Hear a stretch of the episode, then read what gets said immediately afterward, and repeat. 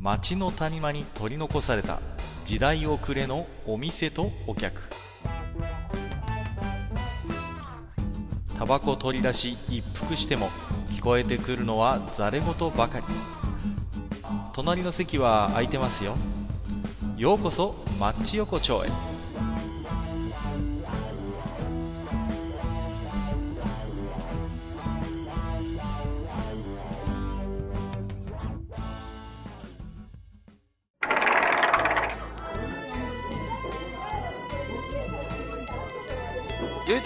まだやってる？ああ、かかいらっしゃい。まあちょっと、かかちょっとね、座ってください。はいはい。じゃあちょっとこちらに失礼して。うん、えうんえいやね、やっぱし春ですよ、かっか。春だね。春だよ。本うん。うんね。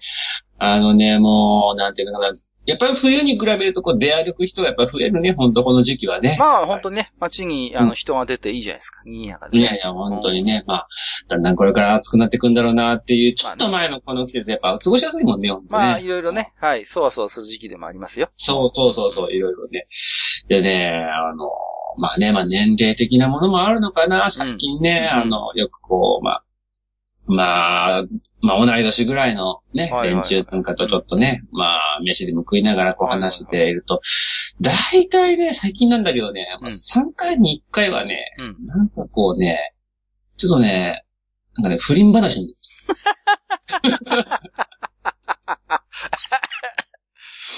不倫。はあ、はあはあ、そうですか。割と、あまあまあそのね、あの話してる連中の中にそういうことやってる人間が別にいるっていうわけじゃないんだよ。ああ、そうだけど、なんかこう、その、つながりのつながりぐらいがなんかそういう感じらしいよ、みたいな。まあね、まあ、ね、あのー芸能人もよくしょっちゅうニュースになるしね。うん、そういう芸能人レベルの話からそういう身近な話までね。そうそうそうそう。ありますよねなんかもうね、さ最新の芸能界の不倫は何だったっけってもう本当わかんなくなっちゃう。もうなんだかみんなしちゃってるからよくわかんなくなってんだけどさ。うん。なんかね、もう一時期はゲス不倫なんてありましたね。はいはい、もう政治家でもなんかそんなニュースがありましたけねども。ね。ありました、ありました。ありましたなかなか、なかなかかなりあの、突拍子もないことやってるあの政治家もいましたよね、なかなか、ね。いましたね。なんかアクロバティックなこう、ね。なんか結婚式やっちゃった人もいたような気がする。そうね。なんかもう、すごいなね。ごいなって、逆になんかこう、呆れ返っちゃう感じのレベルの。うん。その、その行動力をなんか政治に活かせなかったってちょっと思いあれは、感じもするんですよなかなかね、すごかったけど、あれはびっくりしたけどねまあね。で最近ね、まあ私なんかこう、昼間外なんか回ってるとね、こう、はいはいたまにね、こう、うん。マンションからこうね、あの、業者の、業者さんかなっていうような、こう、お兄ちゃんうん。とね、うんが、こう、玄関から、マンションから出てきて、で、はいそれに続いてなんかまあそこの家に住んでる、なんか、奥さんかななんかな、まあ住んでる人のね、女性かなって、女性がね、こう出てきたりすると、はい。なんかね、不倫って思っちゃう。もしかして、この二人が。もしかしてみたいな。はいはいはいはいはい。まあね。最近ね、なんかそういうなんかこう、妙なね、まあ春ですかね、やっぱりそういう。うーん、どうなんですかね、その、なんていうの、昔からね、そんな、まあ最近ずいぶんニュースになりますけど、ええ、僕はね、なんか昔から不倫する人ってそんなに別に割合的に増えてるわけじゃないと思ってるんですよ。ああ昔からやってるやつはやってるだろうと。うんうんうん。ただ、今もうこういう時代ですから、ええ、ええ。いろんな、なんていうのかな、こう、バレてしまうと拡散してしまうじゃないですか。そうですね。ニュースとか、あるいはツイッターとか、いろんなうん、ツイッターでもいろんな面白おかしいニュースが毎日飛び込んできますけど、だから、より人々の目に触れやすくなったというだけで、うん。なんかこう、実体的なものはね、そんなに昔から変わんないんじゃないのかなっていう、個人的なね、そういう思いはありますけどね。まあそうですよね。まあ、うん。まあ確かにあるよ。あの、うん携帯とかみんな持ってるからね、そういう不倫とかしやすくなってるってのあるのかもしれないけど、結局ね、どんなツールがあってもしないやつはしないし。するやつはするんだよっていうね、気はしてる。うん。そうだよね。なかなかね、もう、あの、それ以来ね、もう私はもう本当にあの、外をね、この時期、この時期というかね、最近こう出歩くたびにね、もう軽くあの、不倫 G メンですよ。不倫 G メン出ました。不倫、もう、あの、不倫パトですよ。何やってんのよ、大将。何やってんすか、本当にも仕事の片手間になんかね、あの、あの人、あんなところでこんな時間になんか、あんな年代の男女が、これは、みたいなね。う。すごいね、大将。そうですか。なんかね、つい、まあ、ね、実際そんなのでも何でもなかったりするんでしょいやただの、ただのカップルだったりするかもしれませんけどね。で、でもね、あのーじゃあ誰、まあまあ、芸能人もそうだけど、例えば、その、一般人がね、うん、例えば職場の誰かと誰かが不倫したっていうさ、まああってさ、不倫してるとかってなった時にさうん、それって、まあまあ、言ってみればこう、第三者的にはだよ。うん。特に迷惑を被ってるわけじゃないじゃないですか。そうなんだよ、そうなんだよ。うん何なんだろうね、あのね。だけ、ど、あの、寄ってたかって叩くような風潮って何なのかな？何なんでしょうね。っていうのねなんかこう、ついつい見ちゃうっていう、なんかそういうものが不倫にあるんですよ。不倫という、こう、あ辞書のね、不倫にはね、でも確かに、引力はあるよ。引力がある。うん。なるほど。引力。そう。で、例えばね、まあ職場の誰かとか、まあなんとなく顔は知っているぐらいの関係の人、上司とかさ、はいうんうんが、例えば不倫してる、不倫してたって時に、どういう感情があるかっていうと、まあ、あのー一つにはね、うんやっぱりね、どこかでだよ。どこかで、羨ましいって思いもあると思うんですよ。ああ、人間どこかで、なるほど。ね。そうそうそう。まだ、あそういう、ある種の、まあ、歪んだ形かもしれないけど、青春を謳歌しているみたいなね。なるほど。なんかそれがこう、逆にちょっとこう、キラキラと見えてしまう。そうそう、そういう要素がゼロだとは思わないんですよ、僕は。なるほど。ああるいはで、あるいは、あのーなんていうのかな、その、例えば、やっぱり自分にのそういう職場関関係とか、そういう、自分とさほど容姿が変わらないような冴えないおっさんなのに、うんうん。ああの人そんなことできんのかみたいな。ああ、なるほどそうね。いう悔しさもあると思うのよ、なんかこう。なるほど。あんな冴えない顔してやってることえげつないな、みたいなさ。まあ、あるよね。そういうの本当あるよね。あるあるある。だから、そういうね、やっかみにも似たような感情が、こう、うん全く関係ない第三者ですら燃え上がらせるパワーを不倫には感じるんじゃないかと。なるほど。やっぱ不倫っていうのはものすごいなんかこう、やっぱ引、不倫の引力。そう。ね不倫力がある。不倫引力があるんですよ。不倫引力。不倫引力、ね。そうそう。があって、なんかこう、普段はね、あんまり関係ないところを周回している我々みたいな星が引きつけられていってしまうう。そうそうそうそう。まあね、私がこう疑い持ってるのはなんじゃない関係の人たちばっかりかもしれないんだけど。うん。あとだって、その不倫がね、まあ例えば破綻したり、まあ炎上したりしようが、基本的に自分に火の粉が降りかかってくることないじゃないですか。ああ、確かに。直接関係してないから。ね。うんだから、なんていうの、面白がってか、安全に面白がって観察できるんですよ。うん。なるほど。あれどうなんだろうね、あの、あのさ、隣の課の課長とさ、あの、受付の A 子がなんかできてるらしいじゃん。え、マジ？みたいな感じでさ。で、そうなるともうデバガメ根性でさ、ウォッチしたくなるのよ。なるほど。その後あの課長と A 子どうなったの？みたいな感じでさ。なるほど、なるほどね。そうそうそうそう。そういうなんかこう、ひとしきりネタを提供する、格好のニュースソースになってしまうっていうのはあるんじゃないですかね。なるほどね。もう、ちょっとあの、なんていうの、退社時間が近くって同じ方向を向いてこうね、帰っていったら、そうそうあの二人絶対後で有楽町あたりで会ってるよ。そうそうそう、絶対、えわざと時間ずらして帰ってるよね、みたいなそうさ。そうそうそなるほどね。いや、やっぱ想像力をかき立てるんですよう。ね。うん。だからそうだと思うので、やっぱ性愛絡みの話だから、どうしても、うんなんていうのかな、完全にその見聞きした人間が、完全に平成でいられないっていう要素はあるんですよ、どうしても。なるほどね。うんうん。それは人間の本能にね、ちょっと直結する話だから。かといって、ね。うん、やっぱりや、良くないことをやってるっていう、そういうう、ん。こう、路悪感というか、こう、覗き見してみたいっていう感情もあるしうん、でうん、大体当の本人たちはね、バレないと思ってやってることがものすごい面白いっていうのもあるしね。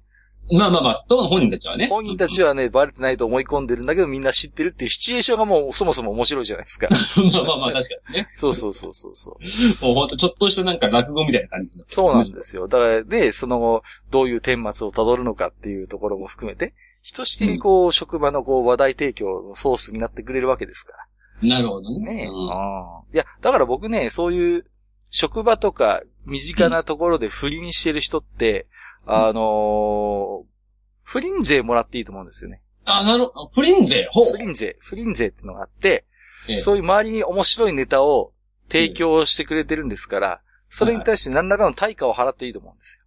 なるほど。そうそうそう。で、まあ、ところがまあ、その不倫税をな、なんていうのかな。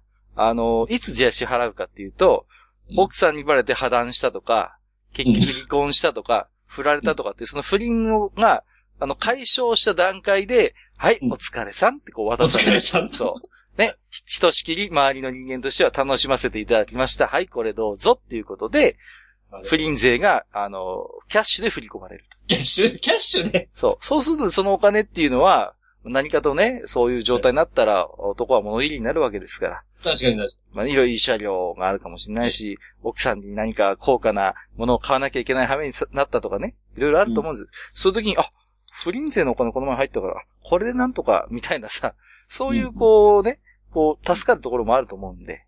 うんぜひね、だから、あの、不倫税をぜひ政府としては、に。なるほど。導入検討していただきたいと。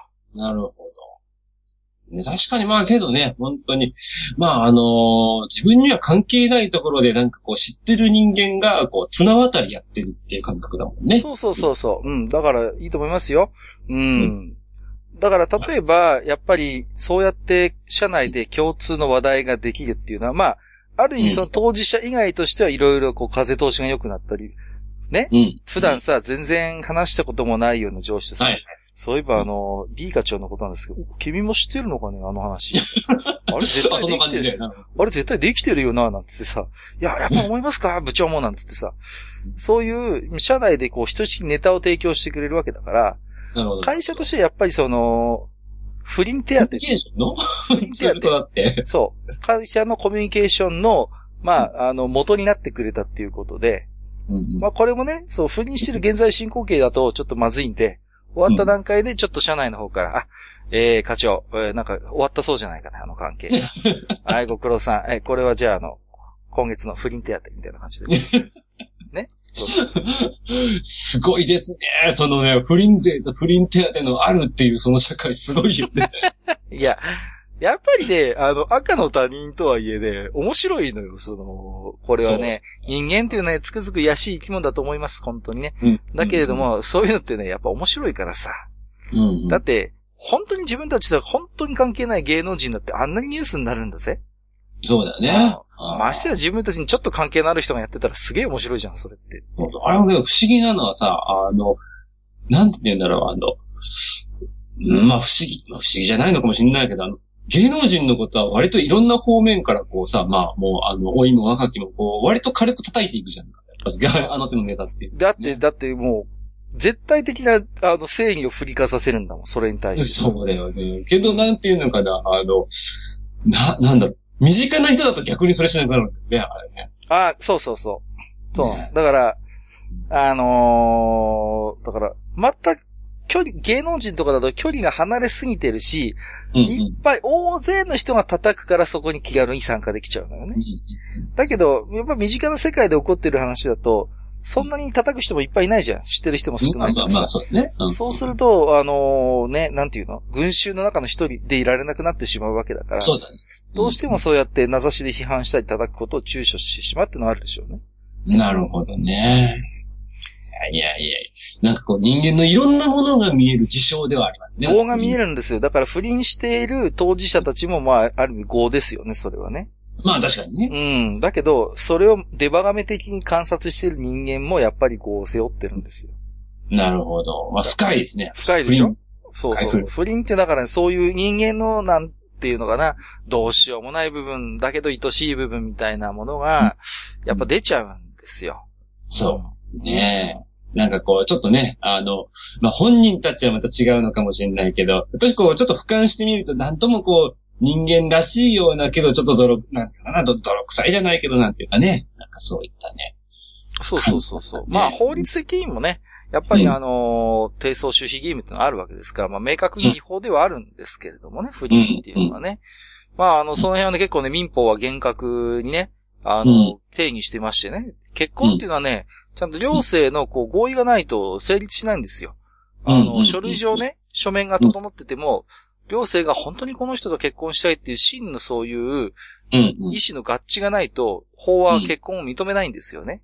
うん。なるほど、なるほど。ところがね、法がドラえたなと思うのは、家庭や離婚に関して言えば、あの、本質的な合意がなくても書面が整ってればね、有効ってされてるんですよ。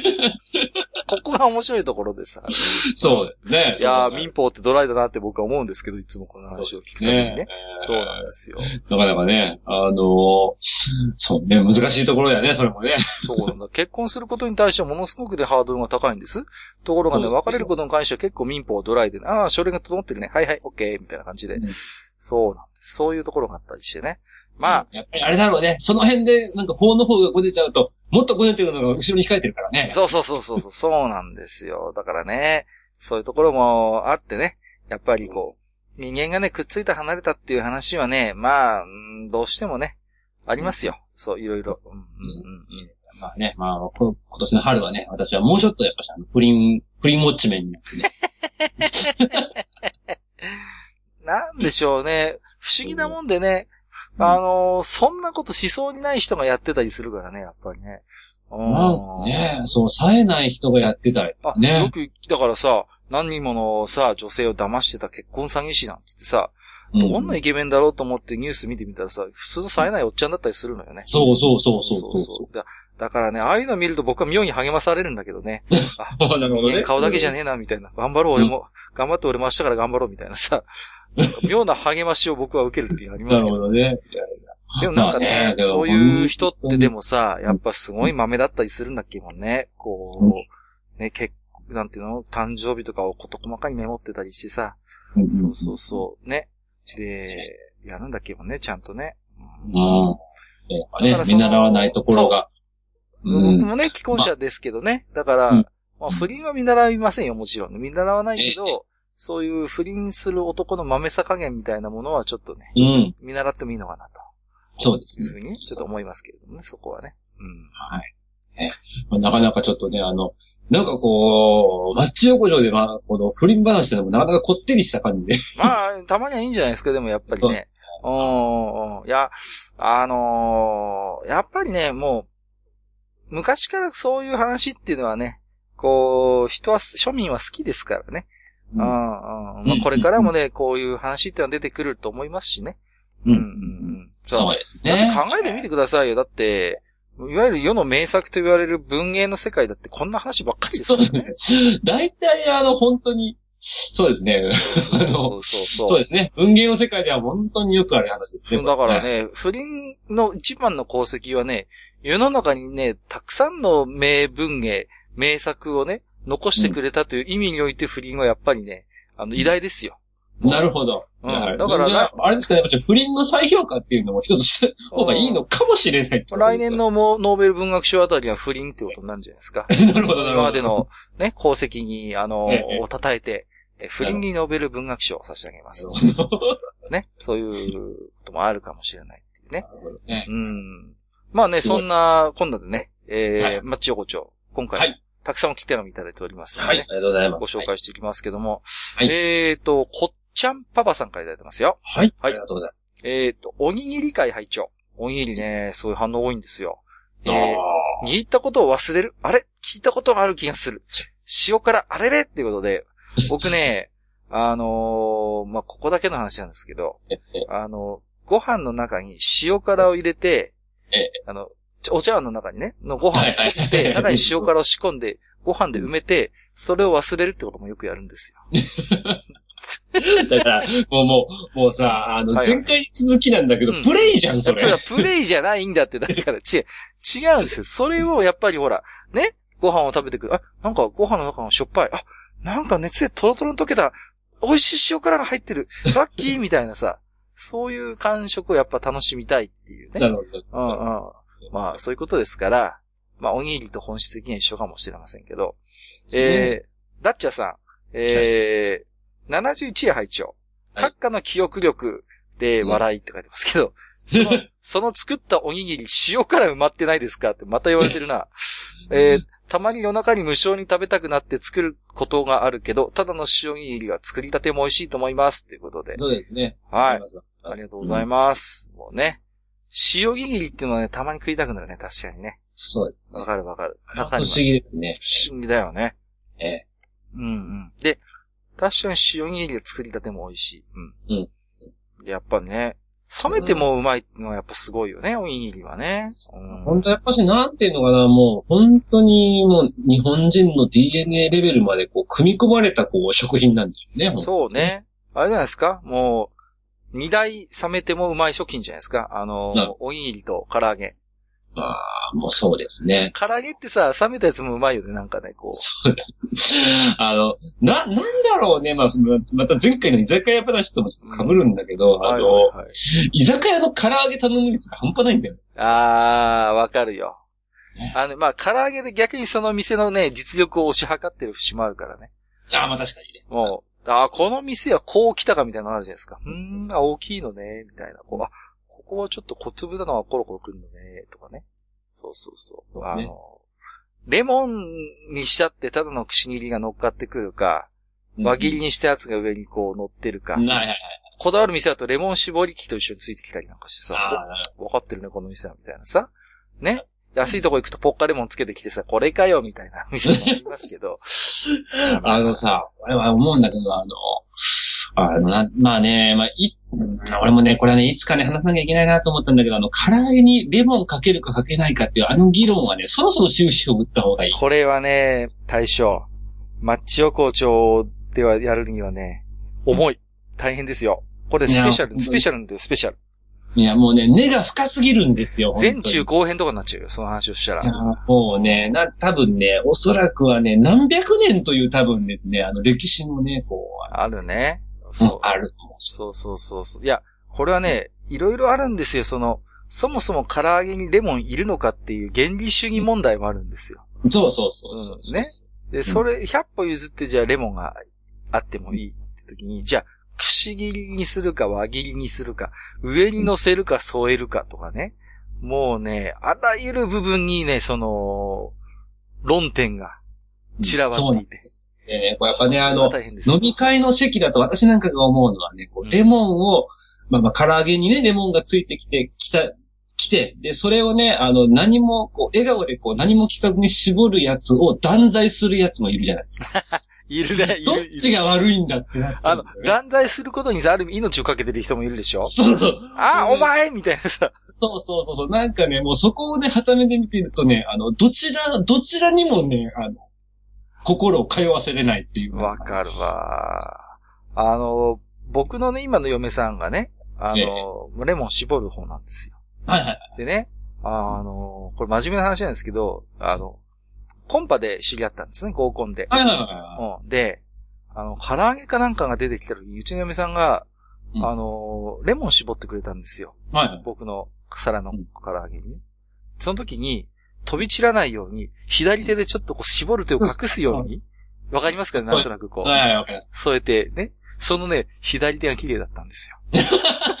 のろけかよ。のろけやろ。失礼しました。あの、まあ、ちょっと脱線しましたけれどもね。はい。まあ、まあ、いつかまたね、あの、機会を見てそう。そうぜひこれもやってみましょう。はい。えっ、と、はゆちーさんいただいてますよ。はいえー塩辛といい、また出てきたな。えー塩辛といい、おにぎりといい、自由自在に記憶を操れる閣下恐るべしということで。いや、まあ、あの、これ、プレイです。だプレイ認定です。100歩譲って、じゃあもうプレイでいいよ。じゃあ、もう、プレイで一緒こうじゃあ、もうさ。いいよ、もうじゃあ。えっと、KIM さん。はいこの男はこ。れで興奮するんです。はい。興奮するんです。そういう男です、僕は。えー次行きますよ、次。はい、はい。KIM さん。あ、またおにぎりだ。えーおにぎり温めずに食べるのわかります。あ、これは大将の方じゃないですか、これは。コンビニおにぎり温めて食べるより常温か食べきれずに冷蔵庫に入れたコンビニおにぎりそのまま食べる方が好きです。ということで。ああ、なんかわかるわかる。はいはいはいはいはい。そうそうそう。おにぎりがね、確かに温める温めないっていうのはあるよね。うん。こうなんていうの、温めるとさうん、崩れやすくなるっていうか、ちょっとなんか全然違う食い物になるよね、なんかね。しかもね、コンビニのおにぎりって、なんか温めるとちょっと味変化してない？する、する、する、すると思。ょ？そうそうわかるわかる。うんうん。あれ何なんだろうなんかね、パサつくっていうかね、ね。うん。なんかあるよね。うん。で、これはね、聞いたことがあるんですけどええ、まあ、コンビニのおにぎりって普通に、まあもちろんね、まあいろいろ工夫してるんですけど、その中に、うん。の、食べた時にあんま硬くならないように、ちょっとね、油が入ってるんですって、そああ、なるほど、なるほその、ね。ええ。その、米と米の間にちょっとした油分、油分があって、はい。それがね、温めるとどうも、うん。あのーそういうちょっと本来のおにぎりの香り、ない香りとか、はい。あるいはちょっとこう、角にほぐれやすい感じになるってうんいう。うんうん。そういう要素はどうもあるらしいというのは、な聞いたことがあるよ、これは。うんああ、まあね、ぜひともあの、おにぎりメーカーさん、そのあたりのね、事情をちょっとそうです説ね。明してほしい。ね教えてくださでもさ、おにぎりってさ、温めるの一瞬じゃないですか。い。はいはいはい。で、あのーほら、コンビニにあるレンジってさ、強力でしょ？確か。うんうんうんうん。1000ワット以上あるじゃないですか、あれって。で、たまにさ、うっかり忘れ、なんか忘れ去られてたりなんかするとさ、うん。すごいことになってる時あるからね、たまにねそうそう。もうさめ、っちゃ熱いよね。熱っていう、あの、なんていうの、バーコード読み取る部分が真っ黒になったりするから、真っ大丈夫かよ、これ、みたいなね。うんたまにありますけどもね。えっ、と、何をするか会議シーズン2さんいただいてます。えー、マッチ横丁第72位拝聴しました。平成2桁生まれだってカーボン紙ぐらいは知ってます。あれですよね、裏移りするやつですよね、っていうことで。ああ。あと平成2桁生まれでもカーボン紙知ってるってことだよね。えいやいやいやえもうなんか、ね、あの、一昔前の事務用品をよく知ってらっしゃる。いやー、さすがですよね。あのさ、うんあのーよくあの、領収書とかにあるけどさ、はいカー。ボン紙挟まなくても裏移りするやつあるでしょ？はいはいはい。あれって、どういう仕組みなの？あ、あ多分ね、あれはなんか多分ね、圧で多分ね。あれ白いじゃんだっってさ、あれ、そう裏もさ。あれ、うんあれの僕は仕組みは、あ、圧なのかな？圧に反応するの？か、熱どっちかだと。圧か熱に反応して、あの、裏、ちゃんと領収書の方に写しが。結局あの、なんていうのかな、あの、それこそ契約書とかにね、使ってるやつですよそうそうそうそうそう。ね、うん。あれさ、たまにうっかりさ、あの、下敷きし忘れるとさ、名前も下に移ったりしてさ、あーってなるよね、あれね。ガーってなっちゃう。そうそう、あー 次の領収書も書いちゃったみたいなさ。たまにありますけどね。はい。えー今日最後の置き手紙ですよ。はい。えーケリーさんいただいております。はいいつもありがとうございます。えーこんにちは、ケリーです。えー給料は口座振込が一般的な世の中ですが、我が社はニコニコ現金払いです。おー、素晴らしい。給料袋は茶封筒ではなく銀行でもらう封筒です。ああ、そうなんだ。昔の封筒はペラッペラのすっけすけな感じの茶封筒が多かったですが、いつの頃からか厚手の紙の封筒しか使わなくなっていますね。これも豊かになったからなのでしょうかね。ところで皆さんは手紙を出すとき、切手はどうしていますか？僕は仕事関係や部愛想に普通切手を。友人やリスナーに手紙を出すときは、記念切手や特殊切手をと使い分けています。あ、ああ、ねなるほあの、ポッど。ドキャストされてる方なんでね、このあ方ね。なるほどね。はいあの、記念切手ってほんと、ちょっと惹かれるよね。あれね。あのね、惹かれるって何？あの、魅力がある方それとも、そうそうそう。ああ、よかったよかった。なんか惹かれ、僕さ、普段、うん記念切手、結構使う、愛用してるんでね。はいはいはい。うんうん。で、特に、まあ、ケリーさんは特に理由はないです。その使い分けに対してはね。でうん秋には消費税増税分が値上がりしますね。2円切手を買っておくか、84円切手に交換しようか、どうしようかなとなんとなくですが検討しています。ではまたメールしますね。ということでいただいておりますよ。はい。あのですね、あのーはい私はですね、結構、昔ね、子供の頃切手を集めてた頃とかもあって、好。きなんですよ、切手基本的に。え、で、今でもね、まあ、だから、お仕事関係もそうですし、まあ、リスナーさんになんか送るときも、記念切手使いますね、やっぱりね。ああ、なるほどね。あのーまあね、もう、あ、送られ、送、まあ送った相手のことまでは僕考えないんですよね。記念切手使ってるので。あのーはいはいはいなんだけど、僕の場合はね、ただうんね、やっぱね、選ぶときが楽しいっていうのはね。記念切手あの、ね、そう、今いろんな結構バリエーションがあって楽しいんですよ。うんで、あとね、今、主流はシールタイプですよね。あの、そうそうそう。昔みたいにさ、下でベローンってやってあるさ、やつって逆に少なくて、そうそう。ほとんど今シールタイプなんですよ。切手が。うんうんで、使いやすくてね、あの、本当にバリエーションも豊かで。うん。うん。あの、あとね、今、立体のなんか白押ししてるようなやつもあったりしてさ、あ、そうそうそうそうね、凝ってるよね。うん。で、最近僕お気に入りなのはね、水族館シリーズっていうのがあってさ、そう、それはなんかでクラゲとかがちょっと浮き出てるわけ。ああ、なるほど。して。で、ね、結構印刷もキラキラして綺麗なんですよ。だけど、何がいいかって言ったら、あの、こういう切手ってどんなに凝ってても値段は変わんないじゃないですか。そうなんだよね。ね。だから得した気分になるよね。え？え？そうだね。そうそうそうこんなに凝ってるのに820円でいいんですか？みたいなさ、ことあるじゃないですかうん。そうそうそうそうそう。だからね。うん。あとはあとは、としたね、いい楽しみだよ、本当に。いや、本当に。で、またね、今度2円上がるんですってね、その切手の方が。でねさ、ええこれをね、どうするかっていうのは、あって、まあね、ケイリーさんも2円切手を買っておくか、84円切手に交換しようかっていうことなんですけど、うん。うん僕はね、多分ね、交換しちゃうと思うんです、84円切手に。ああ、ほん、ああ、なるほどね。っていうの、っていうのはね、2ええ円切手って言ったら、僕の記憶だと多分ね、あの、うさぎちゃんなんですよ、確か。紫のうさぎちゃん。そうかね。そうでしたかね。確か。で、あれってシールじゃないんですよ。ええ。ああ、ベロンの方だ。ベロンの方なんですよ。だから、僕はもうシールの手軽さにすっかり慣れてしまったんで、うんだったら全部、あの、交換してシールタイプの84円の何か切手に変えてしまうと思いますね、多分ね。いや、なるほどね。そんな気まあ、がします。だけどね、本当に、えー、切手愛好家にもね、増税の、あの、まあ、しょうがないですよね。なんかもう、ついこの前まであの、なんか緑の金っぽいあの、いくらでしたっけ ?60 円でしたかね？そうですね、そのぐらいね、です。そうそうそう、あれのイメージがあったんですけど、いつの間にかあれよあれよという間に値上げしてね、ね。もう84円ということで。はい。僕はちょっとしたものを送るときはね、あの、ミニレターって使いますけどね。ああ、はいはいはいはい。あの便利ー、ですよね。便利便利。あの、はがきの値段で実は封書を送れるんですよ。うんうん。で、薄手のものだったら入れられたりするんでね。うんうん。僕結構あの、リスナーさんにポッドキャストのノベルティを送るときにはミニレター活用してますね。あうんそんなこあ。いや、とやっ本当にね、てます。うんちょっとした、まあね、あの、まあ、まあ、仕事今ではいかない。まあまあ、けどそれでもね、ちょっとしたものを送るときには、そうそうそうそう、便利なんです。ステッカーとかって余裕で入るし。んそうですね。はい、えー、ケリーさんどうもありがとうございました。はい、ありがとうございました。えー、ということでね、今日はマッチ横丁的にね、えー、不倫について語ると。そうですね。えー、お話ししましたけどはい。あの、まあ次回のね、まあ、ノーベル文学賞は、まあ、不倫。はい。そうですね。ぜひ皆様ね、えー、もし次回のノーベル文学賞不倫になった時には、このマッチ横丁をぜひ思い出していただいてね、はいえー、ね聞いていただければなと思います。我々にあの、おめでとうって言っていただけると確かに。そうです。ね。あの、賞金の、まあ、あの、半分とまでは言いません。3分の1ぐらい我々にいただければね、えー十分かなと思ってます。はいまあ、その資金を元手にね、ちょっとよからぬ遊びをしようかなと思います。そうですね。はい。いや、しませんけどね。はい。じゃあ今日はちょっとね、えー僕もこれからあのーコンビニに寄って、ちょっと、はいえー週刊誌買ってフリーネタを去ってこようかなと思いますのわかで、りましはい。た。新しい不倫のからね。なんかないかなと思って。じゃあ今日はね、どうも、大将ありがとうございました。ありがとうございました。はい、どうもです。ありがとうございます。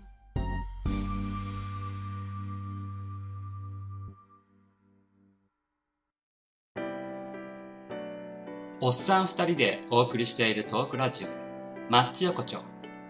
番組では皆様からの置き手紙を募集しております。置き手紙はブログのお便り投稿フォームのほか、番組メールアドレスからもお受けしています。番組メールアドレスは、マッチサイドアットマーク gmail.com matchside アットマーク gmail.com となっております。また、番組公式ツイッターでは、番組更新のお知らせ、次回更新予定日をご案内しております。ブログのリンク、またはツイッター上で、マッチ横丁を検索してフォローしていただければ幸いです。また、公式ツイッターへのリプライや、ハッシュタグ、マッチ横丁をつけていただいたつぶやきも番組内でご紹介させていただく場合がございます。皆様からの置き手紙、お待ちしております。